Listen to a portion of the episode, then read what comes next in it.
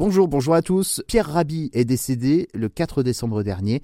C'était le fondateur du mouvement Colibri. Il avait 83 ans. Une figure de l'agroécologie, militant de la cause écologiste, adulé par des personnalités comme Cyril Dion ou encore euh, Marion Cotillard. Pierre Rabhi est né en 1938 aux portes du Sahara. À 5 ans, son père le confie à une famille de colons français afin de lui assurer donc une meilleure instruction. Rabat devient alors Pierre. Il est enraciné en Ardèche en 1961 après avoir quitté l'Algérie au début de, de, la guerre et fait un rapide passage sur Paris. Pierre Rabhi restera comme l'un des pionniers de l'agroécologie qui vise dans le domaine agricole à régénérer le milieu naturel en excluant pesticides et engrais chimiques, une méthode appliquée depuis les années 1980 en Afrique subsaharienne.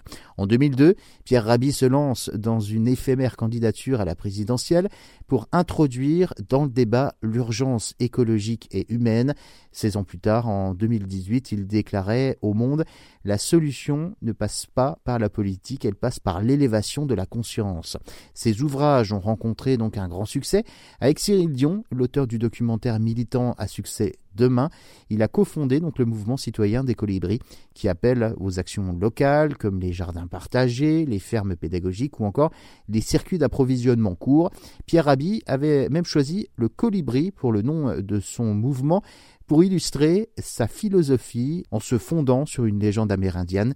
Face à un incendie dans une forêt, ce petit oiseau, le colibri, s'activait, allant chercher quelques gouttes avec son bec pour les jeter sur le feu provoquant des sarcasmes de la part des autres animaux.